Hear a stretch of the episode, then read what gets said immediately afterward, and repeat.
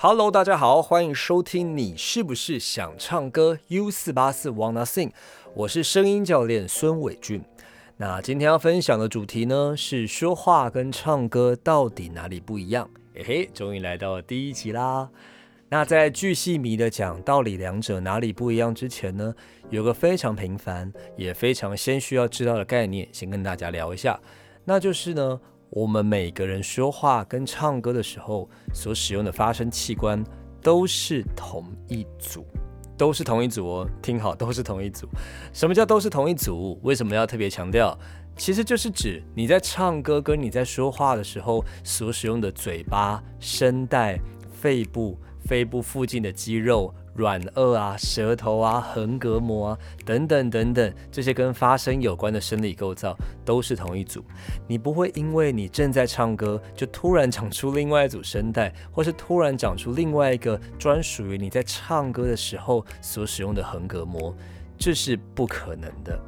为什么要先强调这件事情？是因为我们人体啊，在发出声音的时候，有许多的肌肉群跟相关的器官是看不到，然后也摸不到的，所以难免你会有不少的想象空间嘛。我其实就遇过有一些学生，他们会来问我说：“诶，老师，我听别人讲，呃，唱歌的声带跟讲话的声带是不一样的，这是真的还是假的？”其实啊，听起来好像这个问题有点瞎，可是真的蛮多人会来问的。嗯，但是其实啊，利用想象力来引导声音，在教学上或是在自我练习上面，这都是非常常见的，因为看不到又摸不到嘛。我甚至其实还有请学生想象自己是一棵树。他就必须要让大腿啊做一个类似瑜伽里面接地的概念，把重心往下沉。然后这时候呢，要感觉想象自己的音色是像树叶一样冒出去、散出去的。听起来很瞎，但其实那堂课效果还蛮不错的。好，但是一开始在大家了解声音，或是呃你在歌唱上有一些卡关的地方的时候。我其实建议大家比较以一个理性的角度来看待唱歌，来看待发声这件事情。那我们平常在说话的时候，我们会随着当下环境的不同、情绪的不同而产生不一样的说话模式。语言的速度啊、音量啊，或是声音的长短，甚至共鸣的使用、空间的大小，都会有一些些许的不一样。但是我们在说话的时候，通常更在意的是对方有没有办法透过我们的咬字、我们的发音来听得懂我们的文字。那也许再加上一些口气、阴阳顿挫、停顿等等的细节，来辅助表达出我们的意思以及我们的情绪。但是在唱歌的时候，其实会跟我们平常在说话时候注意的内容会有一点不太一样。我们在说话的时候啊，注重的是文字；在唱歌里面呢，它其实就是歌词的部分。但唱歌除了歌词之外，还有歌曲的节奏、速度啊。音乐的调性啊，还有他原本就写好的旋律啊、音高这些等等等等，在唱歌的时候需要去遵守的事情，其实会逼迫我们必须要将声音在同一个瞬间一起做到这些条件。比方说音高啊、声音长度啊、节奏快慢啊这些事情，我们要同时间做到。甚至有时候会因为你想要呈现的情境是不一样的，你咬字的力道要快要慢。你尾音的处理是要拉长还还是要缩短？你是要抖音呢，还是你不要抖音？你是要渐强还是你要渐弱？这些东西其实都跟我们平常在说话的时候要注意的那些东西是有点不一样的。那我相信大家在 KTV 应该有遇过一种人，他们是呃唱起歌来好像在念歌，几乎没有什么音准的移动，又或是会遇过那种音准非常的准，但是咬字啊或是情绪，你就会觉得嗯好像没有什么感觉，好像他们没有放感情进去。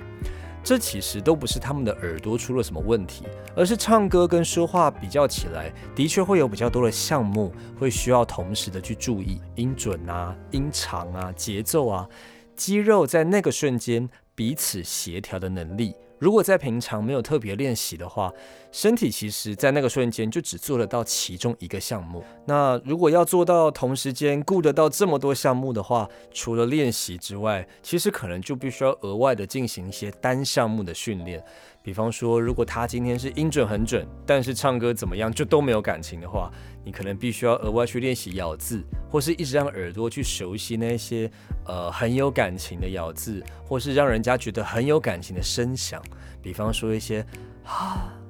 那的这种下坠或是气声，只是一个比喻啦。当然还有很多不同其他种的嘛。让自己的声音习惯开始去往这种平常可能不太会去做的声音线条、长度，甚至是音量大小，或是共鸣啊、音色上面的切换，通常会让你的声音有一个新的突破，甚至可以说是打破僵局的一种做法。又或者，其实你可以很单纯的，只是多唱歌就好。有的时候我们只是大脑都懂，但肌肉太少做，所以才会有时候，呃，可能三个月进去 KTV 里面唱个歌，好像会做的比较没有那么好。那只是因为你真的肌肉在唱歌的时间真的比较少而已。这时候一定也会有人问。为什么有些人他好像其实也没有什么练习，他也没有唱的真的比我多多少的时间，他就是天生比较好听，他就是所谓的有天分，唱的比一般人还要好。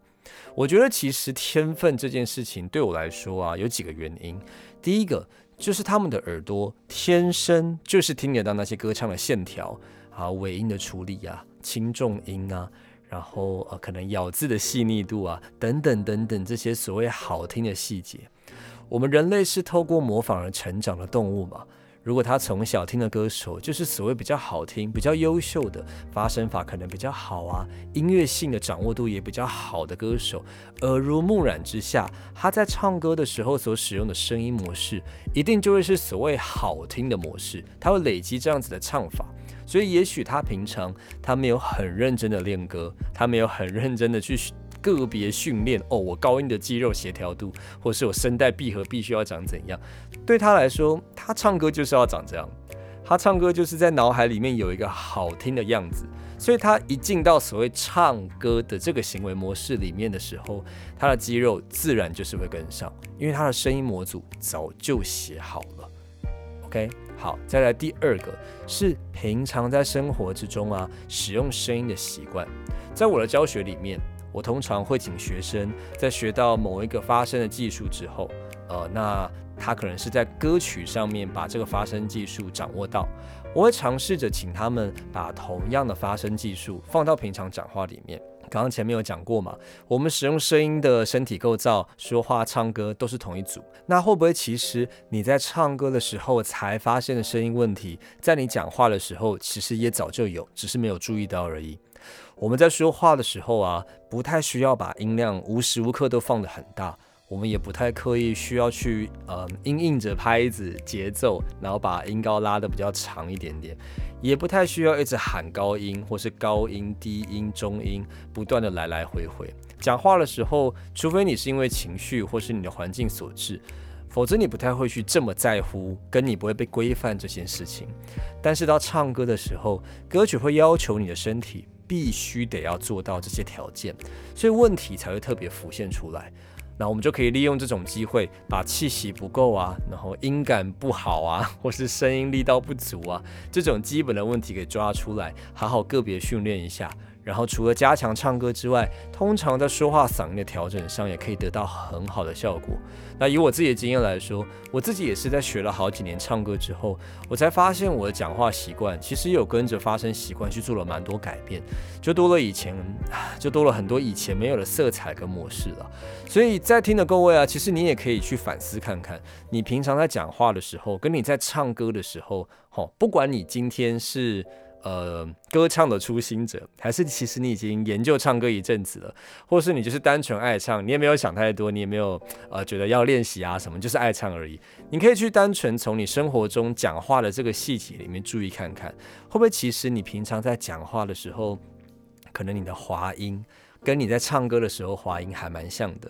你平常讲话是不是一个比较短的？你是不是讲话都是比较短一点点，就像这个样子，然后可能讲话讲的比较快？如果是这样子的人呢，你在唱歌上会不会有一些长音可能没有办法拉长，或是高音可能没有办法撑得很久的情况？那如果平常你讲话是比较慢，然后比较线条长的人，你在唱那种节奏比较快，比方说像是一些 rap 或是一些速度。呃音高的音群比较快速的歌的时候，会不会你会比较没有办法快嘴，你会快不起来？所以这件事蛮有趣的，大家可以去学习观察看看，讲话跟唱歌的那个所谓的，哎，这首歌好像很适合你耶，这首歌好像没有这么适合你耶的这些小条件，在说话的时候通常就会有点显现，只是可能你没有注意到而已。OK，好，那以上就是这一集的内容了。那今天是第一集，所以如果有任何的批评指教，都欢迎大家到我的 Instagram，可以搜寻你是不是想唱歌，账号名称是 U 四八四 W A N N A S I N G，就是 U 四八四 Wanna Sing。那可以到那边给我一些做节目的动力，给我一些支持，或是你有一些想要听的主题，你也可以到那个地方去告诉我。OK，好，我们就下一集见，拜拜。